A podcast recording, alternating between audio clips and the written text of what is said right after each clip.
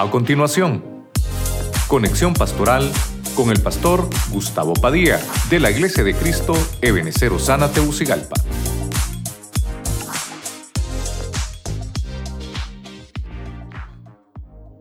del Antiguo Testamento. Y dice ahora Mateo 22, 37, leemos la palabra en el nombre del Padre, del Hijo y del Espíritu Santo. Jesús le dijo, amarás al Señor tu Dios con todo tu corazón y con toda tu alma y con toda tu mente. Eh, hemos hablado y hemos desarrollado temas acerca del corazón, que también tenemos ahí, creo que algunos tres, cuatro temas hemos tocado del corazón y todavía nos falta ver algunas otras cosas más. Hemos hablado también del alma, las administraciones del alma, enfermedades del alma, enfermedades del corazón. Y todavía nos queda mucha Biblia que ver, mire usted, pero por lo menos ya hemos hablado un poquito de esto. Pero hoy nos vamos a enfocar en la mente. Dice el Señor, hay que amar al Señor tu Dios con toda tu mente. Entonces quiere decir que, que la mente también tiene como fracciones, fragmentos. Hay como lugares en la mente que no le hemos entregado al Señor. Por eso dice con toda tu mente. Dice con todo tu corazón, porque a veces no le damos todo el corazón al Señor. Mire como dice, con toda tu alma, porque también hay cosas del alma que no se las hemos entregado.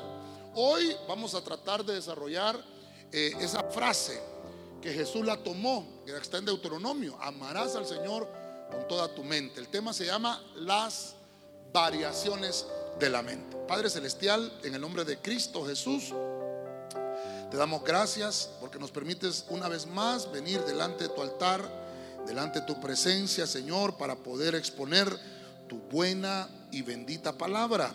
Te pedimos que te quedes con nosotros, Señor, que nos puedas ministrar también de una manera poderosa y extraordinaria.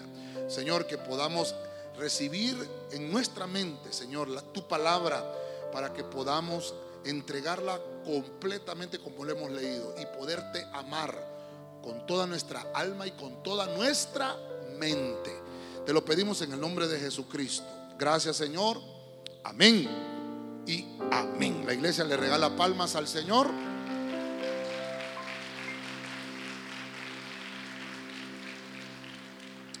Amén.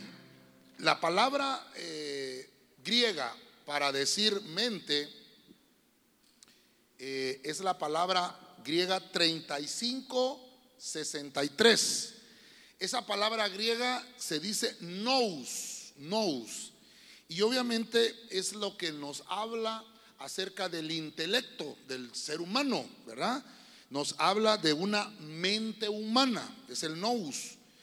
Cuando nosotros hablamos de la mente, ahí radican pensamientos, en la mente nacen sentimientos también, aunque el corazón está muy conectado con la mente. Dice que el corazón también es el asentamiento de los sentimientos, pero entonces el corazón trabaja en conjunto con la mente y también la mente produce ese tipo de eh, sentimientos. También voluntad, voluntad radica en cómo trabaja nuestra mente. Mire, voy a tratar de eh, mostrarle un poquito algunas eh, variaciones y por eso le puse variaciones al tema.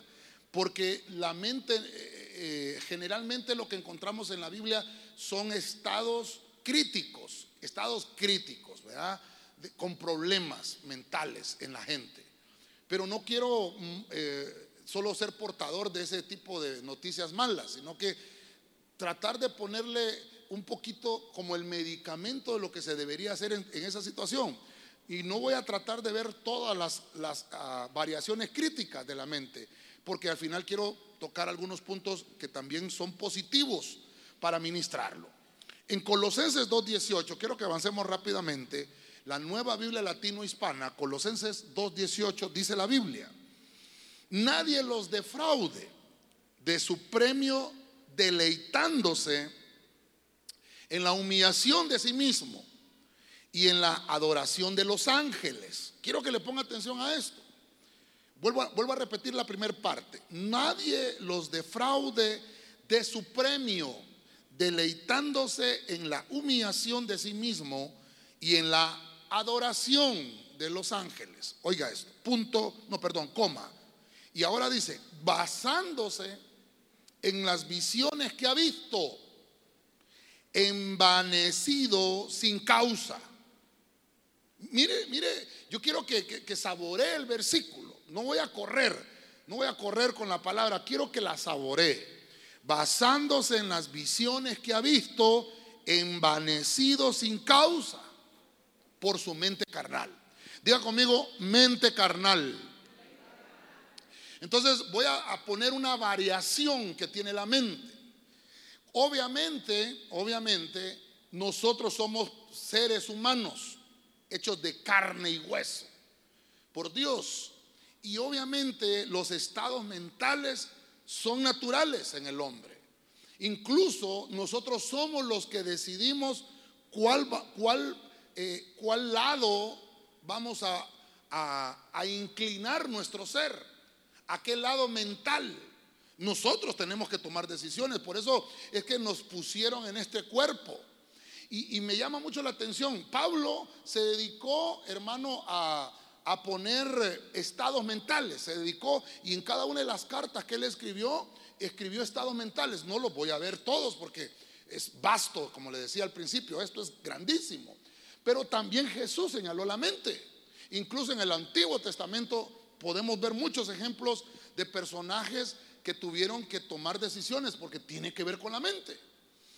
Aquí el apóstol Pablo nos menciona, y me llamó mucho la atención, porque nos menciona que hay adoración a ángeles. No quiere decir que esto es correcto, sino que esta es una, es una manera que los falsos maestros proclamaban en la iglesia primitiva.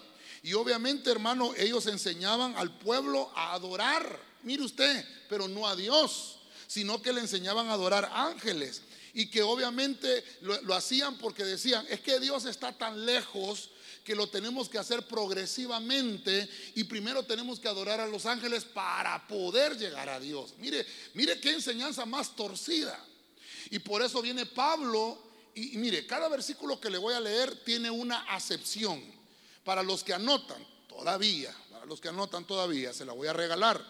Esta palabra que aparece ahí, carnal, mente carnal, es la palabra griega 4561. Usted la puede ir a buscar a su casa. Esa palabra se, pronuncia sarx, como esa palabra sarx. Es hablar de una mente carnal. Si, si yo le quisiera poner un nombre entonces medicinal, vamos a decir mente es nous y carnal es sars. Entonces estamos hablando de un nous sars, para ponerlo como un nombre de una enfermedad, podría ser, ¿verdad? Pero fíjese usted, que esta mente carnal es una mente sencilla. Es una mente, hermano, que percibe doctrinas humanas. Y hermano, y la persona con sencillez y con, eh, con una singularidad humana busca a quien adorar. Pero como está siendo mal enseñada la mente, busca adorar lo que en realidad no se debe de adorar. El único digno de adoración es Dios. ¿Cuántos dicen amén? Entonces los, falsos maestros trataban de marginar, oiga bien esto, marginaban el cuerpo. No, le ponían atención a, a, la parte externa, sino que se enfocaban en el interno del hombre. Porque lo que le quiero mostrar es que la mente, la mente funciona con el externo, va amarrado.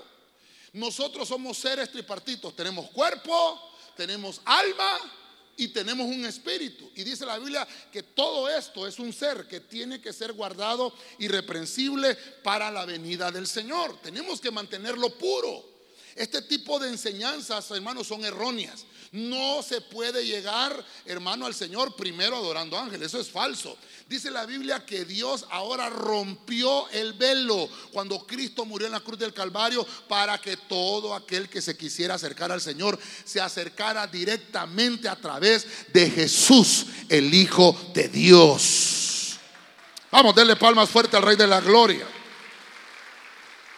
Pero se lo traigo a colación porque dice que habían personas que tenían una defraudación espiritual. Porque la gente recibía este tipo de enseñanza. Recuerde, está escribiendo Pablo a la iglesia en Colosa. Y le está diciendo, hay, hay personas que se dedican a este tipo de cosas y trastocan la, la mente carnal. De la única manera de reducir a la impotencia los deseos carnales que tenemos es rindiéndonos a Jesucristo el Señor. Es la única manera. Entonces, yo quiero, yo quiero eh, tratar de desarrollar un poquito acá, porque eh, en el, Mateo, recuerde que el, que leímos, Mateo 22, 37, Cristo dice, tienes que amar al Señor con toda la mente. Esta parte, esta variación de la mente, que es la que se nos fue puesta, es la mente carnal. Es una mente que es natural, es una mente eh, que la vamos desarrollando desde que crecemos y obviamente todo lo que nosotros le vayamos introduciendo a la mente lo vamos a ir creyendo. Entonces, la mente carnal me habla de una naturaleza humana. ¿Cómo puedo yo alimentar de una manera saludable la mente? Acercándome a Dios. Es la única manera. Es la única manera que lo puedo hacer. Entonces, quiero dejarle ese puntito ahí. Vamos, avanzamos un poquito más en otra carta de Pablo, en Efesios capítulo 4, verso 17, Reina Valera actualizada. Esto digo e insisto en el Señor que no os conduzcáis más como se conducen los gentiles. ¿Cómo se conducen los gentiles? En la vanidad de su mente.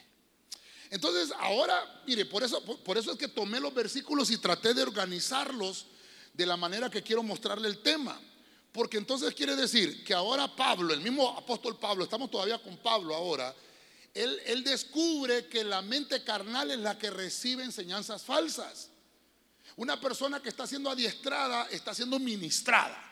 Una persona que está siendo capacitada está siendo ministrada. Pero la persona decide a quién escucha. La persona decide qué es lo que quiere para su crecimiento y para su desarrollo. Entonces dice Pablo, la mente carnal recibe todo lo que le quiera decir el hombre.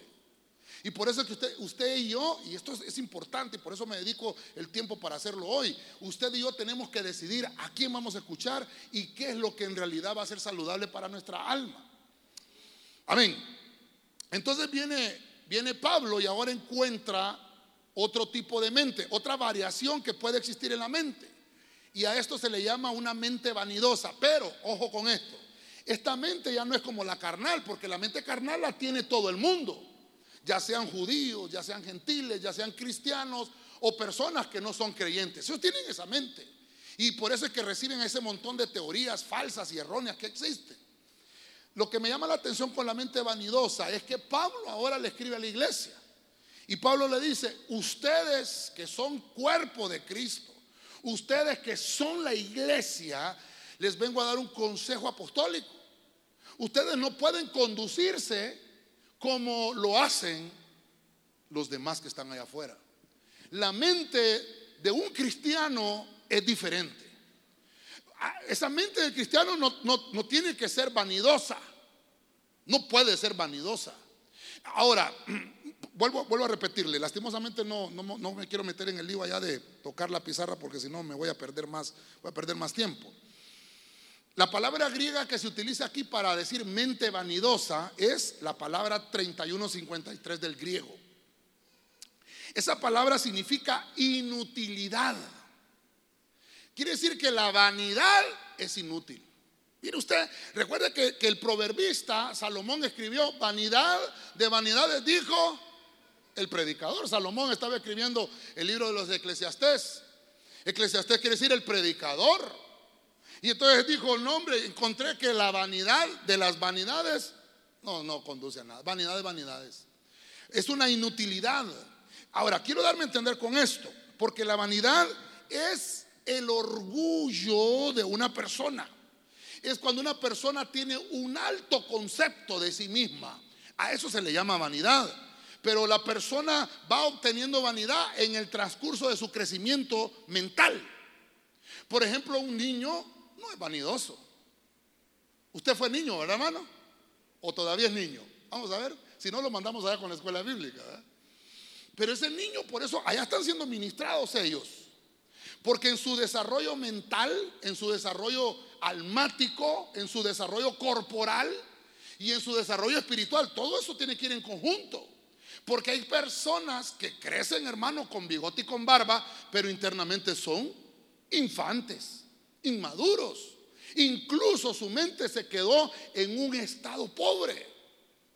Mire lo que el punto que le quiero ministrar acá, porque entonces Pablo dice, hay unos de ustedes que andan en la vanidad.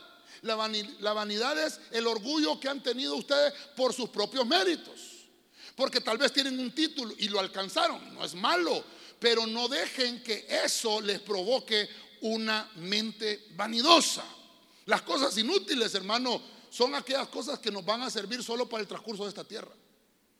Y por eso es que la iglesia debe de valorar lo que se le enseña a través de un púlpito. Y máxime cuando es doctrina la que se nos está enseñando. Eso tiene un valor incalculable.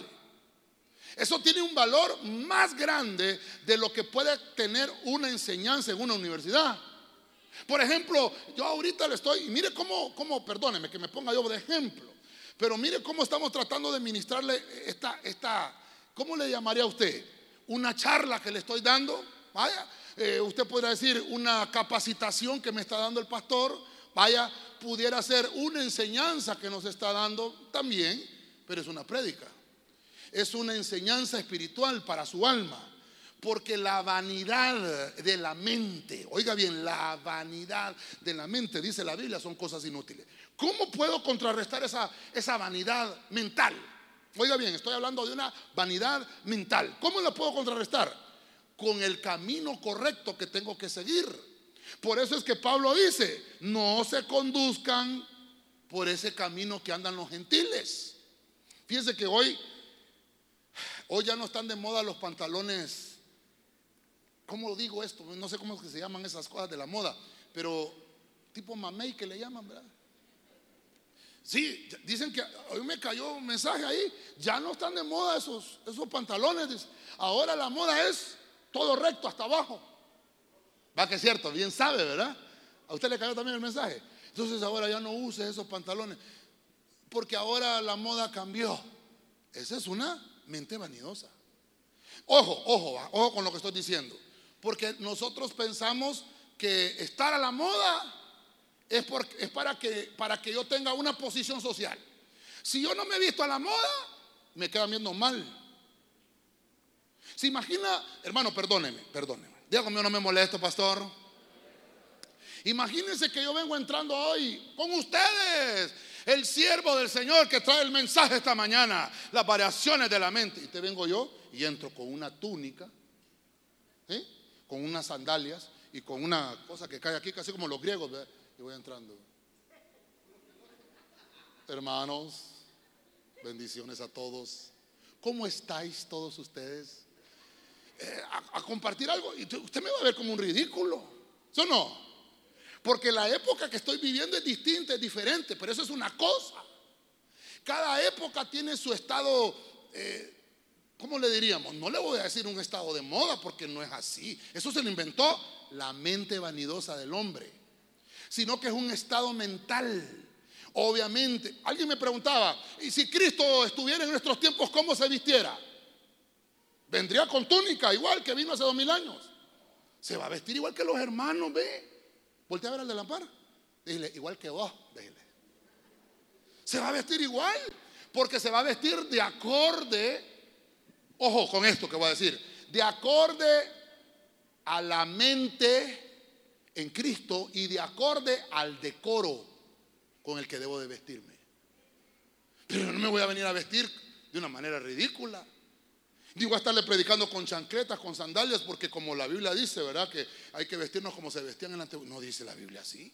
La Biblia dice que el, el, porte y el decoro de cada hombre y de cada mujer debe de ser con decoro. Diga conmigo, con decoro. Con decoro. Dentro de lo que cabe, dentro de lo que cabe, eh, lo correcto y lo puro. Entonces, ¿cuál es la medicina para una mente madinosa? Alguien que está pensando en decir, no, no, yo voy a andar a la moda. Hermano, miré un pantalón en una vitrina de nuestros, de nuestros centros comerciales, ¿verdad? Un pantalón pero roto.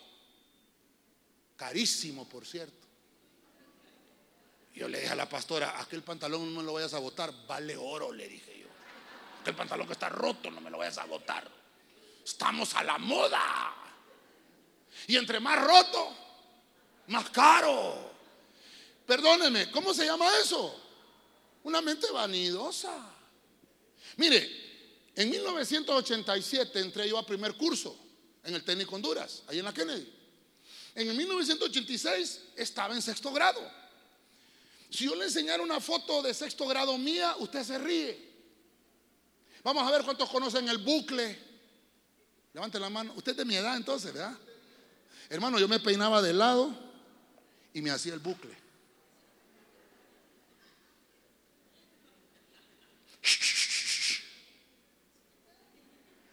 Y tenía, tenía 12 años.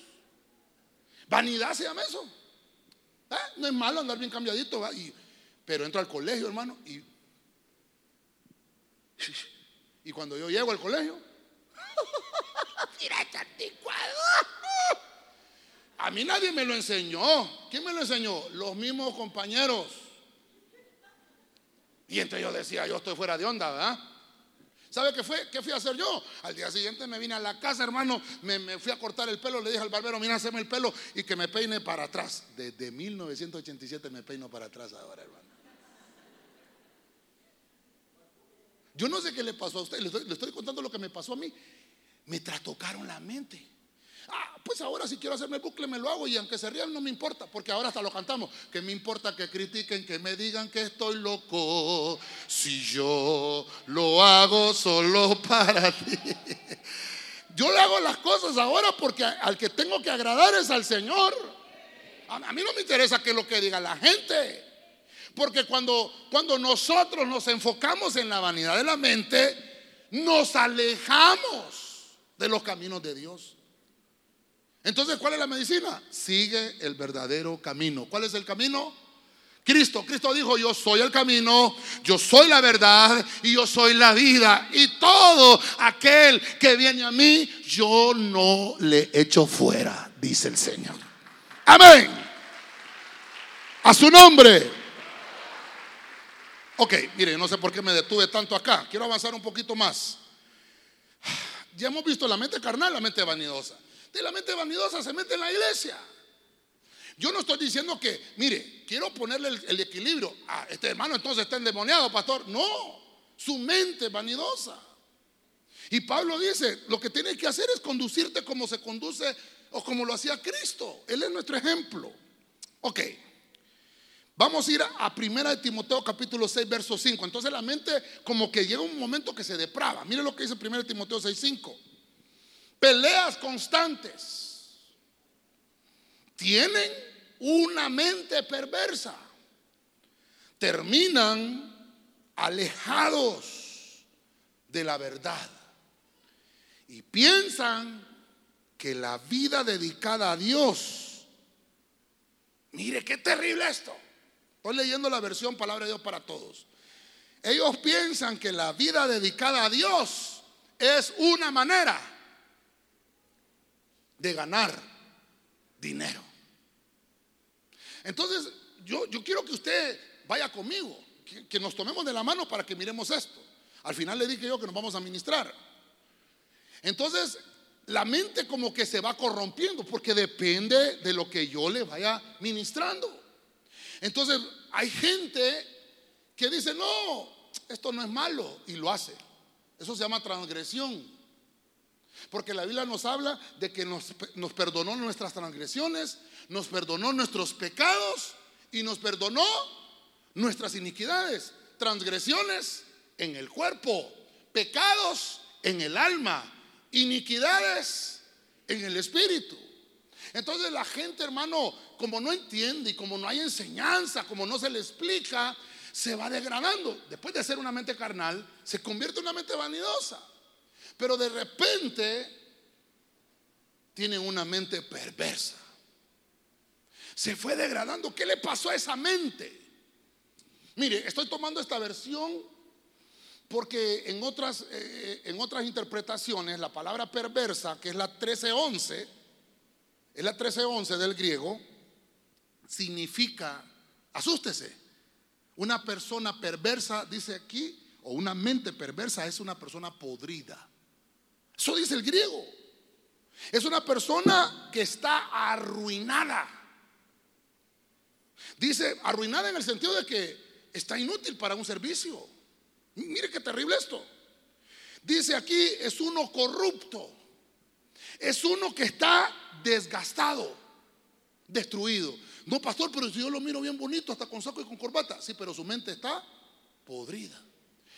¿Cómo? ¿Por qué, ¿Por qué lo digo? Porque la Biblia lo dice. Esa, esa, tienen una mente podrida. Diría, si en realidad lo estamos trasladando como en realidad está escrito ahí. Entonces, cuando Pablo le está escribiendo a Timoteo, recuerde que Timoteo está empezando el pastorado, es un, es un muchacho joven. Creo que todavía en este punto no estaba casado Timoteo, pero estaba pastoreando. Entonces Pablo era su, tutor, su mentor, su padre espiritual y le empieza a escribir, ¿sabes por qué estás teniendo problemas con este tipo de personas que están en la iglesia? Es porque su mente es perversa. Yo no le estoy hablando de que esta mente está allá afuera, no, ya le mencioné, las mentes carnales están afuera, las mentes vanidosas están afuera. Lo que pasa es que las traemos a la iglesia. Ahí es donde está el punto. Entonces, la mentalidad del cristiano es otra. No es la que Dios quiere. Ya le voy a mostrar cuál es la que Dios quiere. Pero le quiero señalar estos puntos porque quiero que nos autoexaminemos. Aquí yo, ya me examiné también. Y, salió con 100% pastor, salí aplazado, hermano. Salí aplazado. Porque entonces dice, terminan alejados. Uno que tiene una mente perversa termina alejado de Dios, de la verdad. Piensa que la vida, oiga esto hermano, incluso aquí, aquí me estoy predicando yo, uno que se dedica a Dios, que dedica su vida a Dios, un ministro pues, un pastor, piensa que es la forma de que usted va a hacer dinero. Y por eso es que le vendemos aceite traído desde el jardín de los olivos donde estuvo el Señor, a 300 lempiras el botecito. Sal traída del mar muerto, a 500 lempiras. Este, vendemos pedacitos de la cruz. Ahí en la salida los hermanos de Buen Samaritano, hermano, todo es dinero. Entonces, ¿qué pasó con esa mente? Perdón, diga conmigo, no me molesto, pastor. Yo hasta los he visto en la televisión y lo anuncian. Gran oferta. Si llamas en los próximos 10 minutos y compras uno, te llevas el segundo gratis. Y yo pensé que estaba viendo un, anuncio de esos, ¿cómo se llaman? Teleofertones, ¿cómo que se llaman esos? ¿Tele qué? Nombre era de una iglesia. Oh, hombre. Qué terrible. Entonces, cuando estaba leyendo esto, ah, es que ellos piensan que ser cristiano es hacer dinero. Eh, pregúntele al de la parte, ¿cobraron por entrar, hermano? Pregúntele, ¿te cobraron? Pregúntele, ¿ya sacaste corderito? Dígale, pregúntele, ya, ok. Ahora pregúntele, ¿ya sacaste mayordomía? No, bueno, anótese al final. Ahora pregúntele, si ya sacaste corderito, ¿cuánto te cobraron?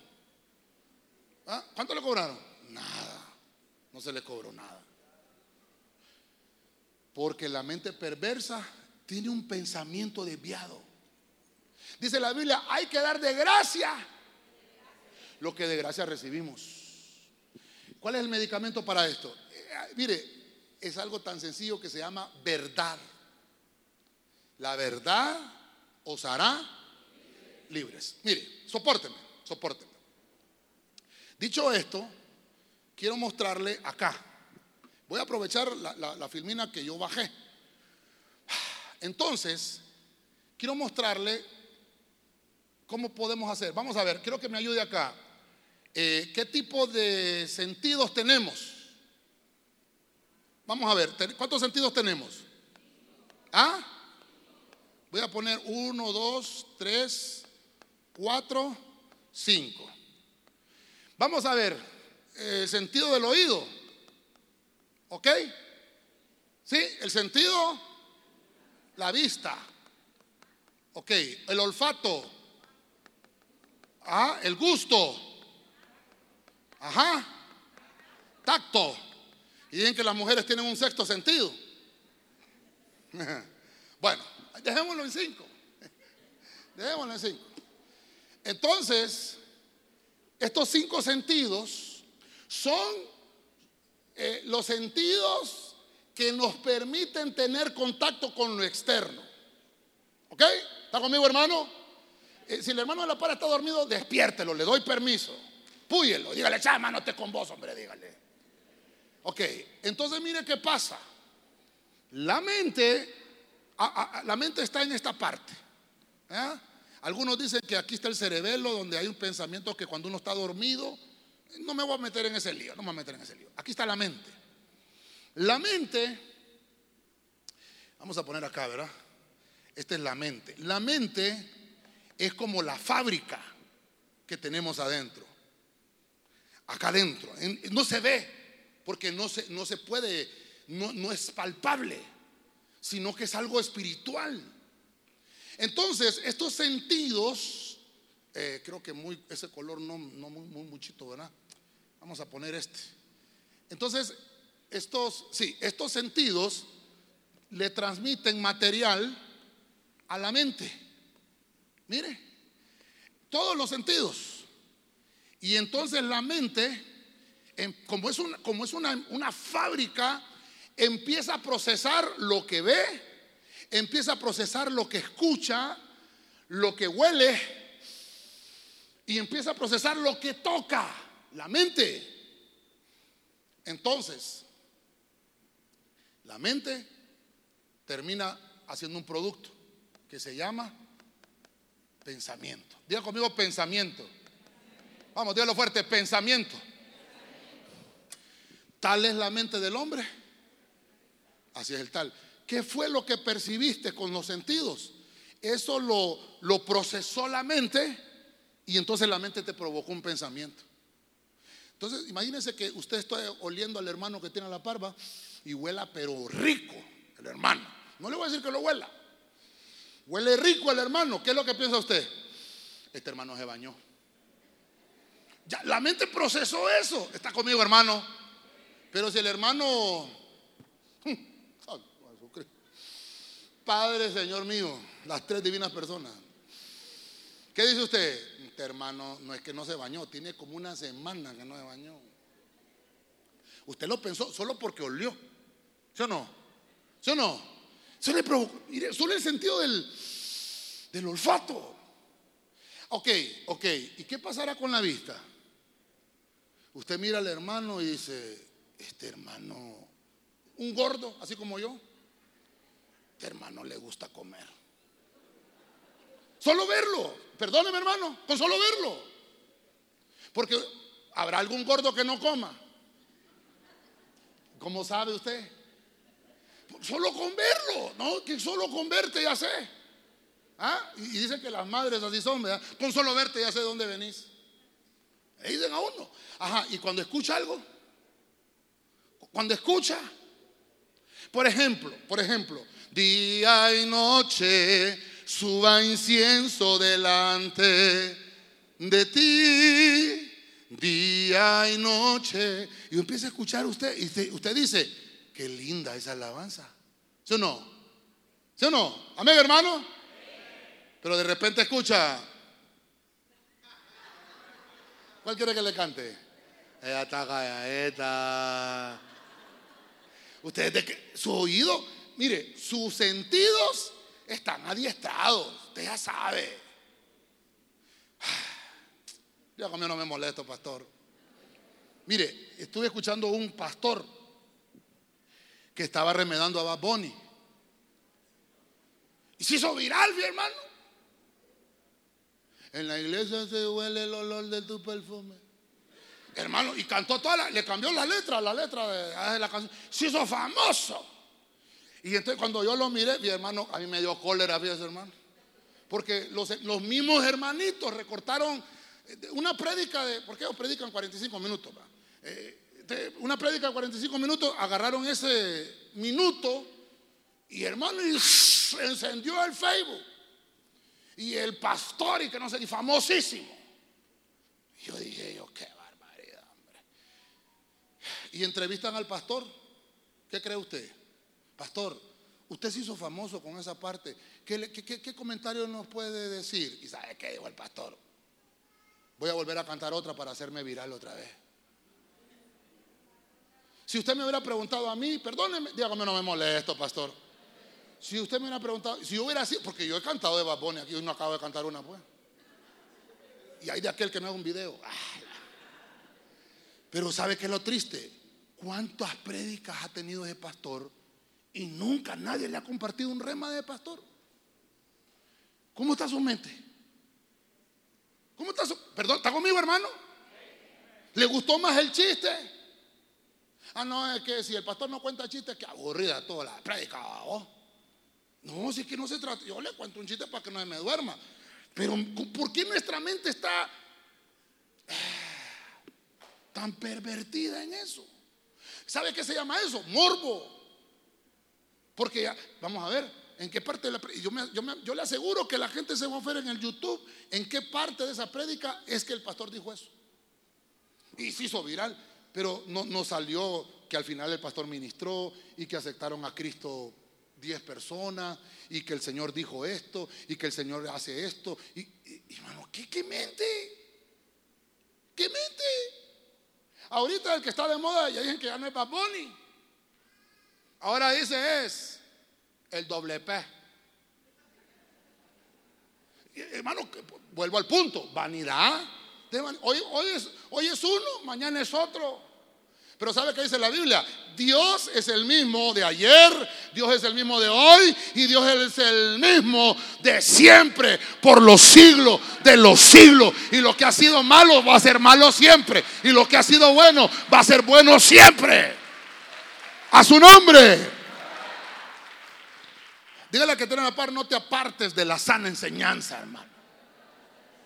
Porque cuando nosotros nos apartamos de la sana enseñanza, podemos caer en una mente perversa.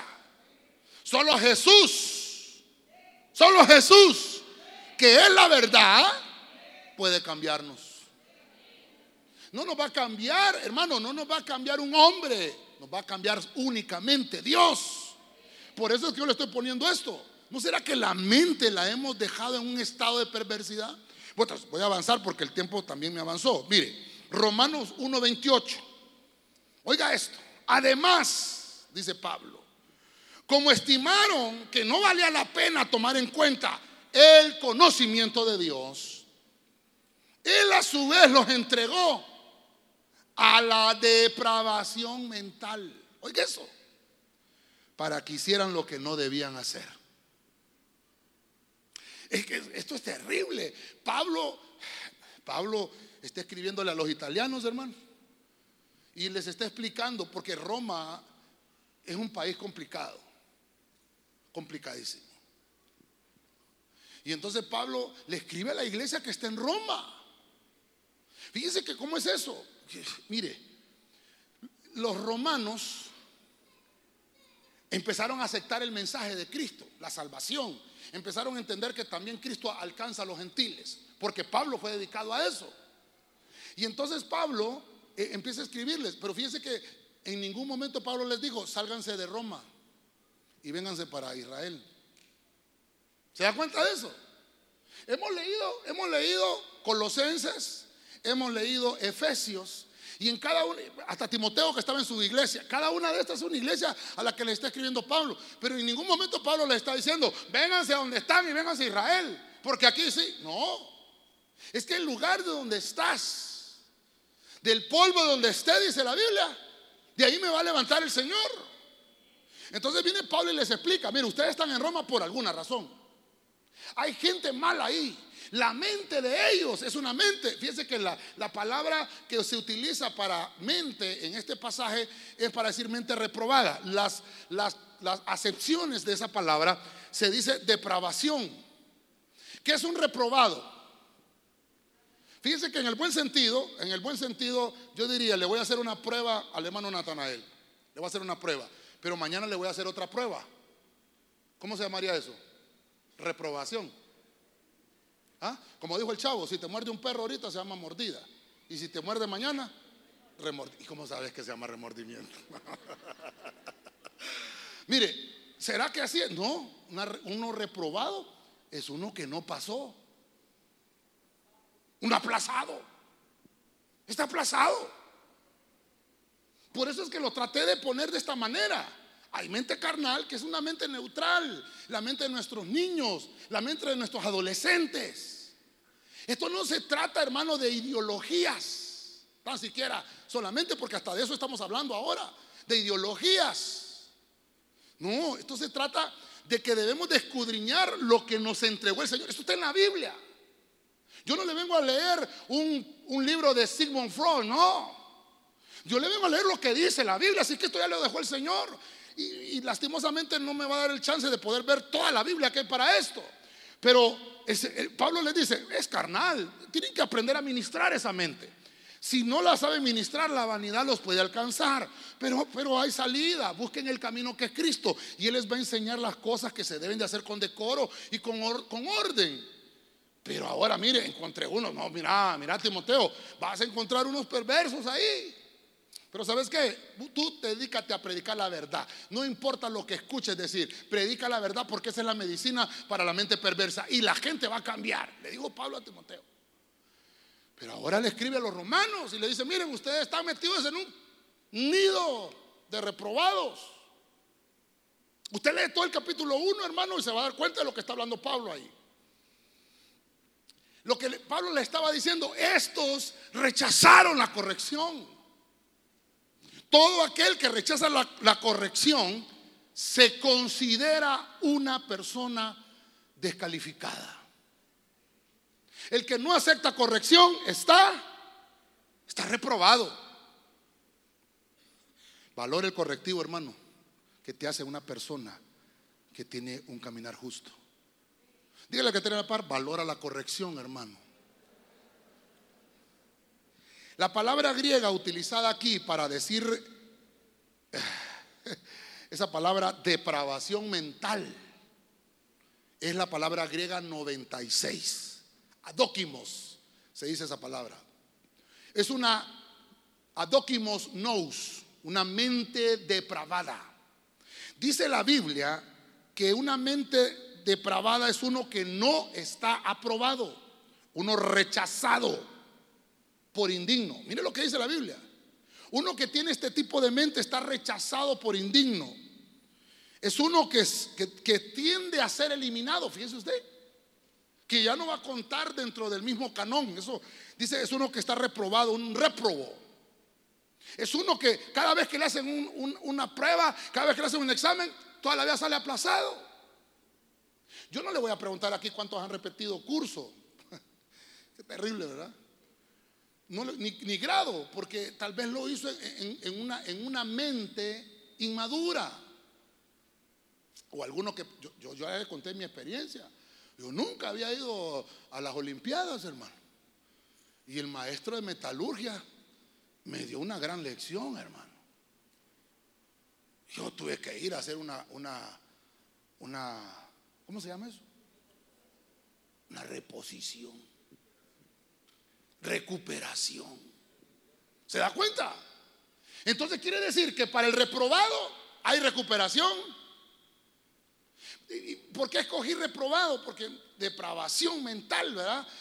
Creo que a nosotros ya nos suena bien complicado. Y en el tiempo que estamos viviendo, hasta nos pueden cerrar el canal de YouTube. Pero la depravación mental está en la Biblia, hace dos mil años fue escrita. Como yo no le quiero ser el portador de las malas noticias, el reprobado es aquel que no acepta la corrección. Es aquel que rechaza la corrección. Entonces, ¿qué es lo que tiene que hacer? Rendir su voluntad. Uno que tiene una mente reprobada, una mente depravada, porque dice la Biblia en Génesis capítulo 6, el pensamiento del hombre era de continuo a lo malo. Su mente estaba reprobada. Ya no, ya no se la tenían cauterizada. Ya no, ya, no, hermano, por más que se, hermano, Noé les predicó el evangelio. Imagínense usted, digo el evangelio porque el evangelio son buenas noticias. Noé les predicó, les decía, va a venir un diluvio, se va a morir todo ser viviente. Háganse un arca para que se salven ustedes. Ya me habló Dios. Yo voy a hacer un arca y voy a hacer un arca con las habitaciones para mi familia. Y voy a hacer un arca para que se metan los animales porque Dios me habló. Hagan una ustedes porque no van a caber todos en mi barco. Pero como la mente de ellos estaba reprobada. Tienen que convertirse, están haciendo las cosas mal. Ay, este Noé, imagínense, ¿va? ¿Cuándo ha visto que ha llovido Noé? Ay, hombre, yo sé lo que les estoy diciendo, yo le creo al Señor. Él me, él me se me apareció de una manera extraordinaria, de una manera milagrosa. Y, yo pude sentir su presencia. Y yo lo que les vengo a decir es que Él los ama, que la manera que están viviendo no le agrada a Dios. Y la gente burlándose de Noé. Mire, ayer, ayer fuimos a, a Culhuaque, vamos, Daniel. ¿Cómo es que me decía tu papá? Es que, es que al café no le gusta estar a la par de esto. Así que no le gusta. Yo lo quedaba oyendo, ¿cómo es que no le gusta el café ponerse a la par? Porque, hermano, las plantas son seres vivientes cuál, es el, ¿Cuál es la planta? A la par del pino, ¿va? Fíjese que el, hermano, el café dice que no le gusta estar a la par de un pino. ¿Cómo entiende esa frase usted? Al café no le gusta estar a la par de un pino. Porque el pino le roba los nutrientes. Entonces el café se cría así.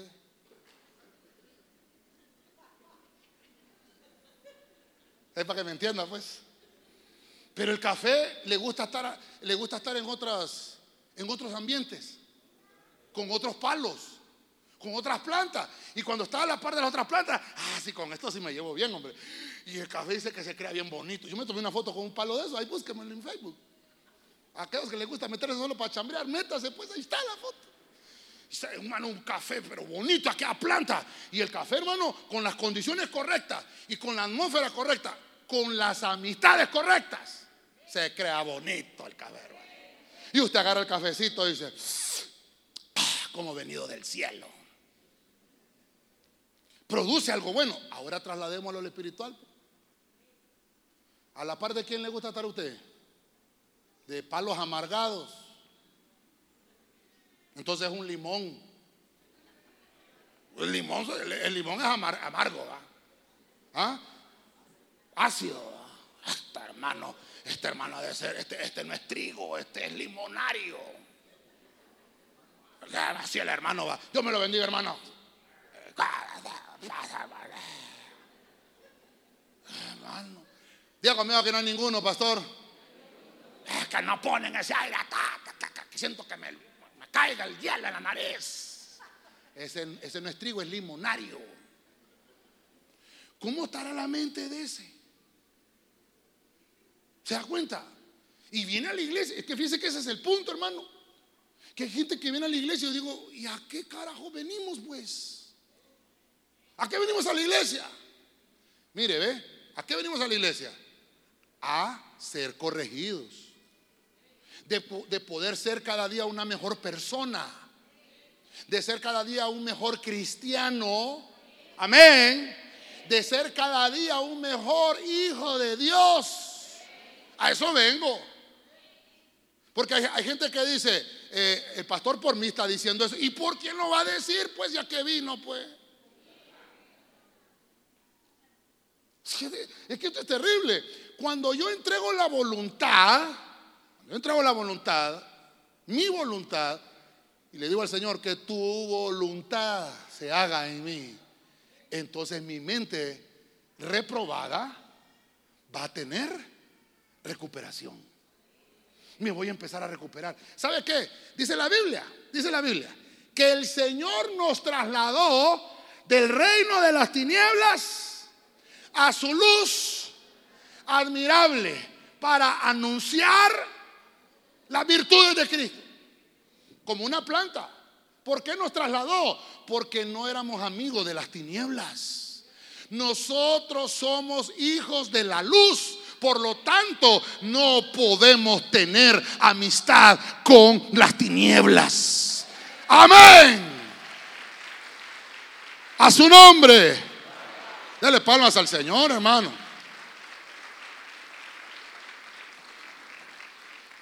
Vamos rapidito. Voy a, voy a, señalar esta, esta quinta. Segunda Timoteo 3.8. Una versión que se llama Pechita. Quiere decir, esta versión quiere decir la, la verdad. Pechita. Segunda Timoteo 3.8. Porque tal como Janes y Jambres, oiga esto, se opusieron a Moisés, de la misma manera, también estos se oponen a la verdad.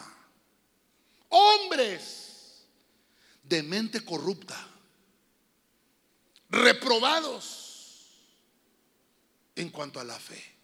Ah, entonces por alguna razón lo puse aquí. Porque ahora esta mente se corrompió completamente. Yo, yo por eso le dije, son, son siete puntos, ¿verdad? Y, no, y, obviamente hay siete, le podríamos llamar siete estados mentales que Pablo señala en sus cartas paulinas, donde nos aplaza a todos, hermano. Digo nos aplaza porque hasta yo me meto ahí. El punto es que hay cura. Ya le puse la sanidad para la mente carnal, acérquese a Dios. La sanidad para ser vanidoso, busque el camino de Cristo, ahí se le va a decir qué es lo que tiene que hacer. Para el perverso, haga lo que dice la verdad. La Biblia es la verdad. Cristo es el camino, es la verdad y la Biblia. Perdón, y la vida. Y para una mente reprobada, la voluntad de Dios, no la suya. Pero ahora me topo con esto que es terrible. ¿Cómo, hacemos con un corrupto? No estoy hablando de política solamente. Porque hay cristianos corruptos espiritualmente. La palabra corrupto es 2704 del griego. Significa arruinar, significa destruir, significa perecer.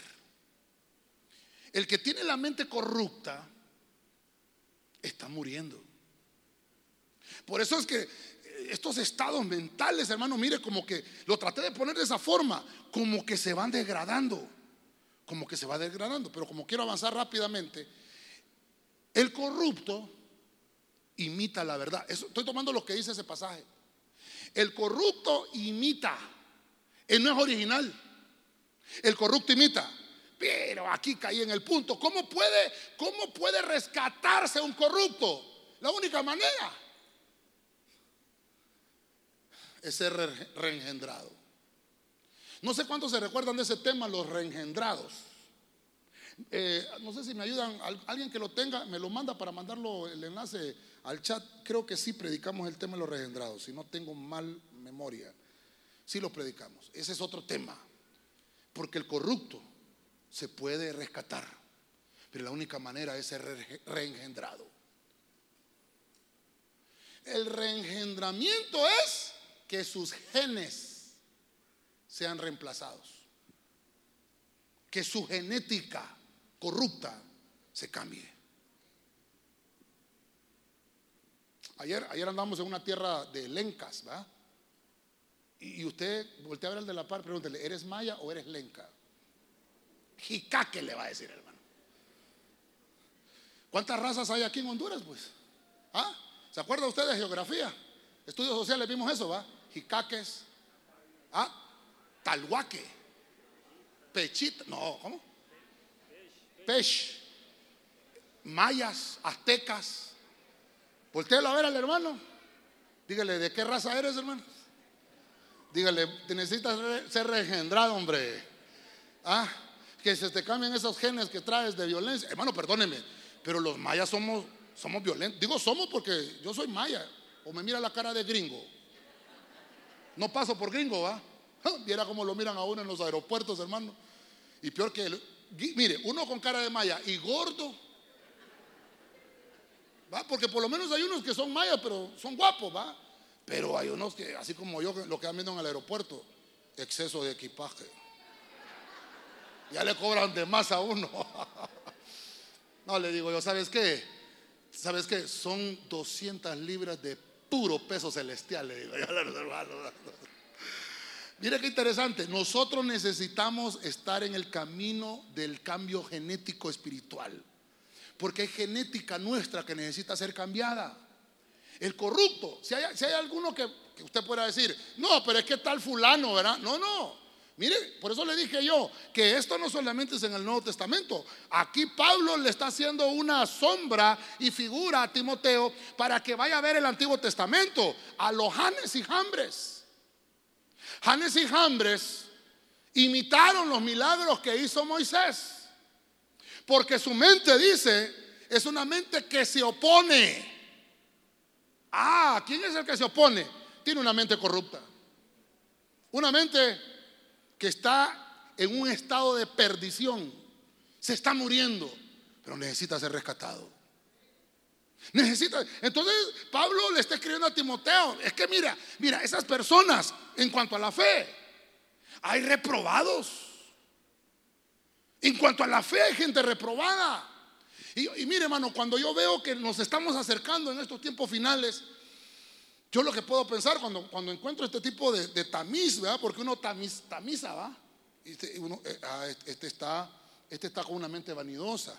Ah, este, eh, la mente de este es carnal. ¿Y cómo? Es con los versículos que le estoy mostrando, pues. Aquellos que se oponen, ah, este es corrupto. Por eso es que yo, cuando alguien me dice, va, pastor, y usted se opone a tal No, no, no, el que se opone es el diablo, es opositor. Yo le puedo dar un consejo de que no haga tal cosa porque le puede pasar esto. Mejor haga esto. Pero yo no me voy a oponer porque eso solo el diablo lo hace.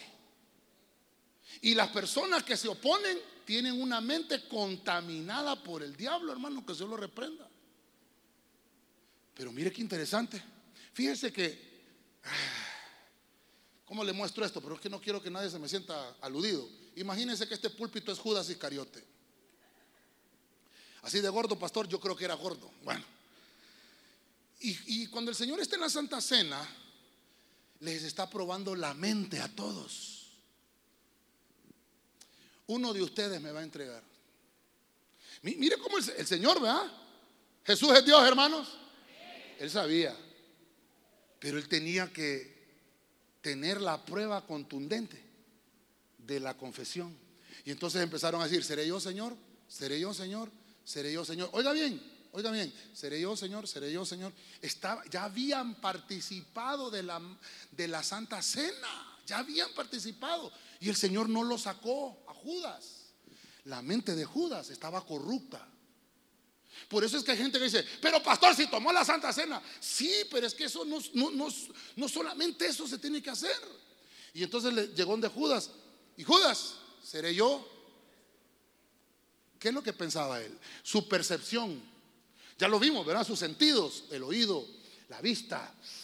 Eh, lo que él para él, él se sintió defraudado por su maestro. Ni tan siquiera lo llegó a reconocer como Señor. Perdónenme, perdonen. Judas con Jesús. Y entonces en ese momento le dijo el Señor a Judas, en ese momento, le dijo, ¿sabes qué Judas? Lo que tengas que hacer hazlo pronto. Ya no le dio espera.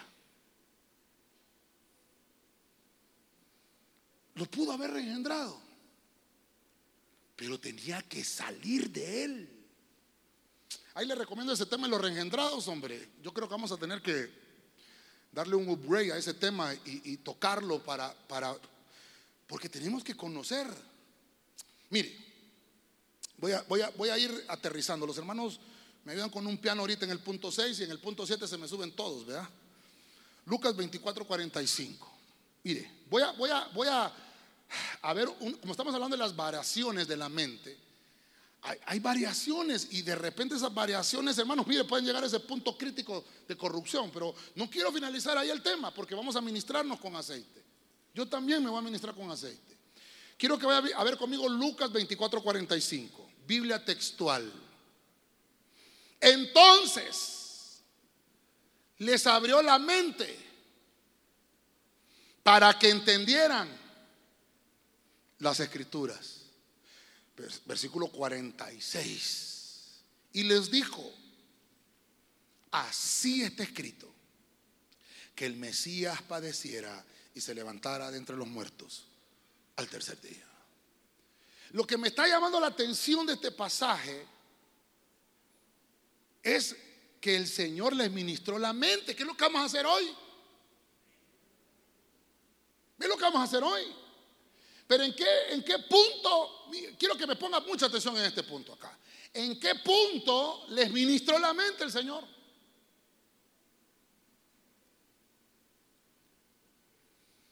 Después de resucitado. Después de resucitado. Quiere decir que Jesús estuvo con ellos tres años y medio. Pero su mente no estaba ministrada. Entonces vino Cristo y después de resucitado, la primera ministración de Jesús resucitado es abrir la mente. Ah, me di cuenta. Por eso es que está la frase, que cerrada la mente de este va. Sí, porque puede ser mente carnal, vanidosa, perversa, reprobada y corrupta. Es una mente encerrada. Y me faltaron otros términos que están en la Biblia, pero saqué los más críticos. Entonces la mente nuestra se puede cerrar, hermano, incluso el mismo Cristo hablando y los apóstoles no entendían. ¿Cuánto más un pastor predicando? Hermanos, yo dejo las amígdalas ahí, hermano. Y por más que uno les explique, hermano, eso no es correcto, lo hacen. Hermano, deje de hacer eso, no practique eso. Y lo siguen haciendo. Entonces digo yo, si Cristo se los decía por tres años y medio, tuvo que ministrarles la mente para que entendieran lo que estaba escrito. Entonces yo quiero, yo quiero ir aterrizando con esto. Les tuvo que explicar y, y ministrarlo para... Ustedes deben de entender que yo tenía que padecer. Esto no es gusto. O porque el pastor le place hacer. Es que está escrito que se debe hacer. Una mente entendida es ministrada con el mejor intelecto, llena de inteligencia. Pero no, mire, ni inteligencia humana ni mucho menos artificial. No, no, esta mente no es artificial, es real. Esta inteligencia va a provocar en la vida del cristiano discernimiento. Diga conmigo discernimiento. Hermano, ese es un don del Espíritu. ¿Ah? ¿Sí o no? Discernir, el discernimiento de Espíritu. ¿Por qué la gente, ah, no, yo quiero profetizar, ah, no, yo quiero sanar enfermos? ¿Y por qué no pide el discernimiento? Si ese, bien es uno de los dones. La mente nos puede jugar cosas malas si no las sabemos ministrar. Ya le expliqué qué cosas le podemos, eh, qué, qué tipo de información podemos introducirle a esa fábrica llamada mente para que produzca los pensamientos correctos. ¿Sabe usted que los pensamientos de de traición vienen de la mente. Los pensamientos de las guerras, dice que de las guerras nace del corazón y el corazón le manda ese, a esa alimentación a la mente y se producen violencias, se producen adulterios, se producen fornicaciones de lo que piensa. Ah, este ya no me quiere. Eh, yo creo que me está haciendo infiel, pero es un pensamiento. Bueno, necesitamos que el Señor nos abra la mente y que podamos entender cuál es el mensaje. Ay, es que el pastor por mí lo dijo. Hermano, usted tiene una mente cerrada. Necesitamos entender que Dios nos habla a todos. Si entonces, ¿para qué, ¿para qué venimos a oír entonces? Perdone, diga conmigo, no me molesto, pastor. Mi interés no es quedar bien con usted. Mi interés es quedar bien con el Señor. Y quedando bien con el Señor, quedo bien con usted. Pero si solo quedo bien con usted, quedo mal con el Señor. Yo le pedí al Señor confirmación, le decía, Señor, porque esto lo dije el viernes, Señor, me pusiste en el corazón que ministremos con aceite, pero Señor, será correcto. Y mire la profecía. Porque esto no es, esto no es, esto no es, hermano, antojadizo, ganas de molestar. No, se trata de que nuestra vida cambie, de que en realidad seamos transformados. Pregúntale al de la par cuántos años tienes de evangelio, pregúntale. Solo pregúntele, ¿cuántos años tienes de evangelio? ¿Has cambiado? ¿Has mejorado? ¿O has empeorado? Ojalá que no. La administración de la palabra del Señor en nuestras vidas provocará que se nos abra la mente para que podamos entender las escrituras. ¿Cuántos dicen amén? Esa palabra para decir abrir la mente, abrir, es la palabra griega 1272, que significa abrir completamente, como, como decimos acá en Buen Catracho, de par en par. Significa exponerse a que Dios haga lo que va a hacer con nosotros. Yo quiero finalizar con este punto. Apocalipsis capítulo 19, verso 9. Una versión que me gusta mucho, la recobro. Esta versión dice, Apocalipsis 17, 9. Esto es para la mente que tiene, para la mente que tiene sabiduría. Las siete cabezas son siete montes sobre los cuales se sienta la mujer. Sí, ahí podemos ver muchas cosas. Encontré esta variación de la mente. Mire, le mostré cinco que son complicadas, críticas, pero por lo menos quiero terminar con estas, afables.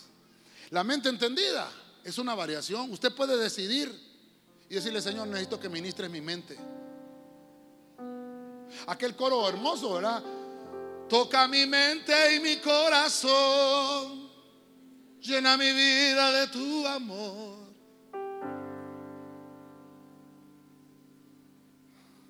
Necesitamos que nos toque la mente, el corazón. Mente, corazón, alma, cuerpo, espíritu. Que nos toque el Señor. Pero ahora voy a finalizar con esta, la mente sabia. La palabra griega para decir sabiduría se dice Sofía. Sofía. Es una palabra. Y, nosotros le hemos tomado como que fuera un nombre, ¿verdad? Hay personas que se llaman Sofía. Mire qué lindo significa sabiduría. Es la palabra griega 4678.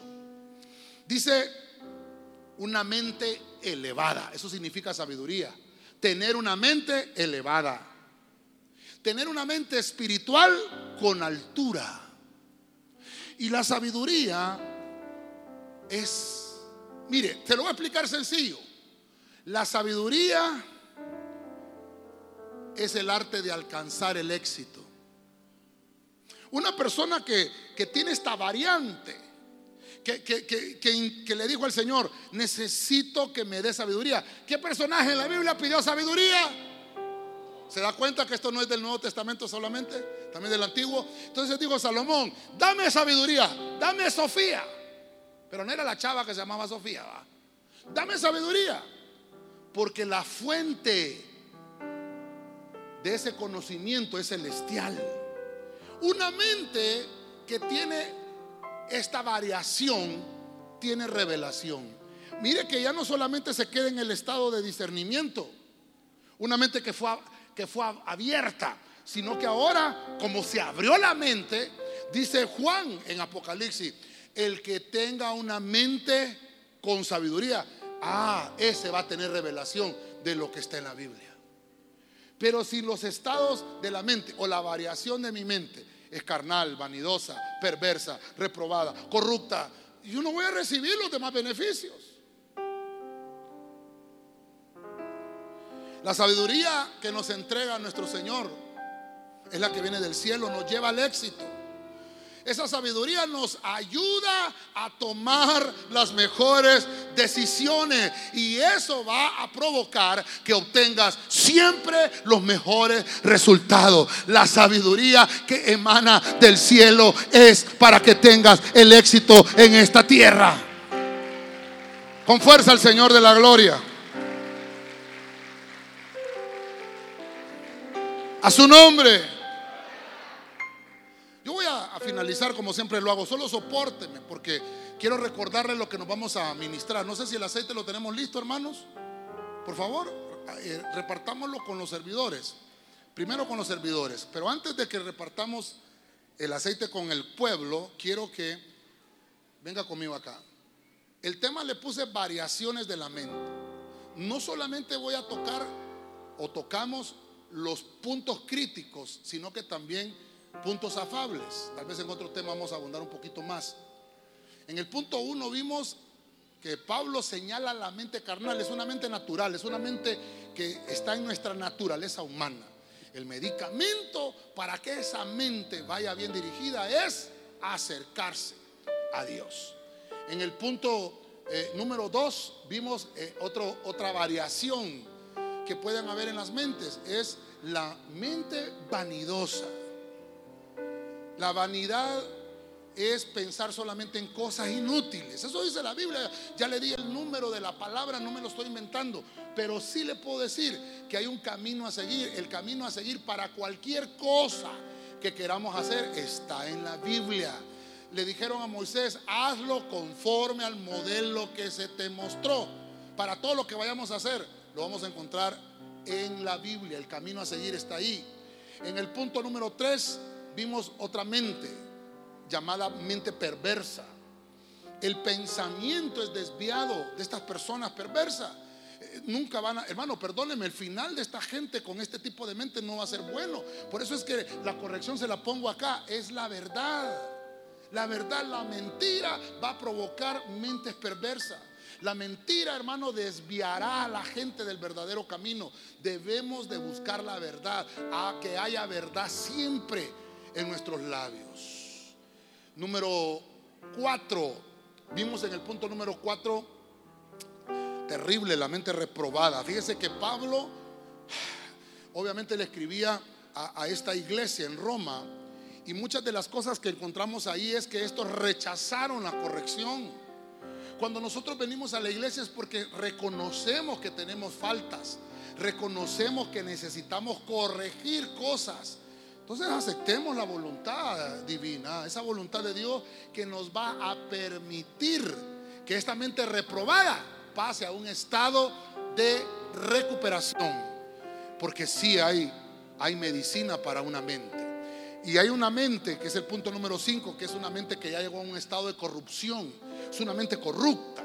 Es aquel que trata de imitar la verdad. Hermano, en el mundo espiritual, el que imita está corrupto. Así de sencillo. Eso lo dice la Biblia. El que en realidad es original, el que hace las cosas porque el Espíritu le muestra, este, este es nacido de nuevo. Pero mire qué importante que también, incluso para el corrupto, hay salida. Yo, le, les digo, yo le vengo diciendo, hermano, se pueden reengendrar. Se pueden reengendrar. Y por eso les, recomiendo el mensaje de los reengendrados. Ahí, ahí tenemos toda una vasta eh, explicación de esto. En el punto número 6, nuestro Señor Jesucristo nos enseña que después de resucitado buscó a los discípulos, incluso los ministró y lo primero que ministró fue su mente y les abrió la mente.